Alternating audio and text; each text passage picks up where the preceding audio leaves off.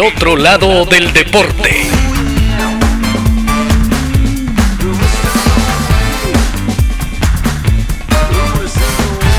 Hoy presentamos 7.1 Terror en el Diamante.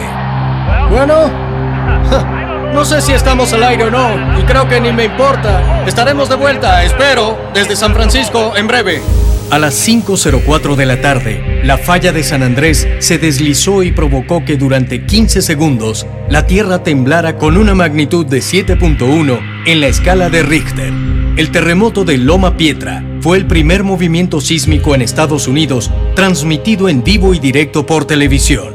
Ocurrió mientras calentaban los dos equipos protagonistas de la Serie Mundial, los Gigantes de San Francisco y los Atléticos de Oakland. El temblor sacudió la ciudad y el alma de todos sus habitantes, que esperaban ilusionados otro tipo de emociones, la de ver a su equipo ganar. En los minutos posteriores al sismo, la prensa recogió testimonios de varios jugadores. Sus palabras estaban llenas de incertidumbre, mientras que sus manos les temblaban. Y después los oficiales me dijeron que esto no estaba bien. Y cuando comienzan a decirte cosas como esas, eso significa que el juego es secundario. Cuando Will Clark habla de cosas como esa, se refiere a que la ciudad quedó literalmente destruida.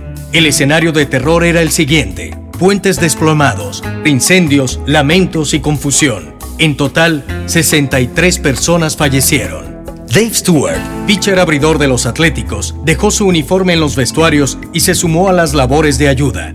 Su ciudad y el pueblo de la bahía lo necesitaban más en las calles que en el montículo. Involucrarme era, para mí, lo más lógico. Yo me crié en esas áreas. Recibí tanto de este lugar. Fue automático. En realidad teníamos un trabajo que hacer. Por su parte, también Will Clark tenía algo que decir. Como jugador profesional nunca tienes más de un día libre o dos durante una temporada. Juegas todos los días. Ese es tu trabajo. Y de repente estamos en medio de la Serie Mundial, el tercer juego, y estamos en espera. Era insólito. La Serie Mundial se jugó los días 14 y 15 de octubre y se reanudó el 27 y 28. Se trató de un evento inusual. Aunque San Francisco suele ser una zona con probabilidades sísmicas, no se registraba un movimiento de esta magnitud desde 1906. La Serie de la Bahía también convocó a dos equipos que nunca se habían enfrentado en una final, pese a solo estar separados por un puente, el Golden Gate, lo que hacía que la expectativa creciera. Los Atléticos de Oakland barrieron, pero ambos equipos ganaron. El béisbol ganó, el pueblo de la Bahía ganó. Todos, a su modo, entre la tragedia y las lágrimas, eran campeones mundiales.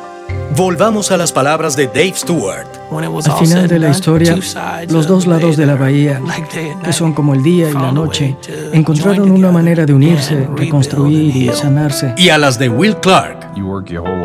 Trabajas toda tu vida para llegar a lo más alto, que es la Serie Mundial. Y con el terremoto, eso no estaba en el guion. ¿Siento que me robaron? Sí, siento un poco como que me robaron. Estoy siendo un poco egoísta.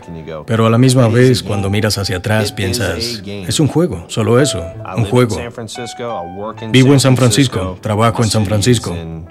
Mi ciudad está hecha un caos.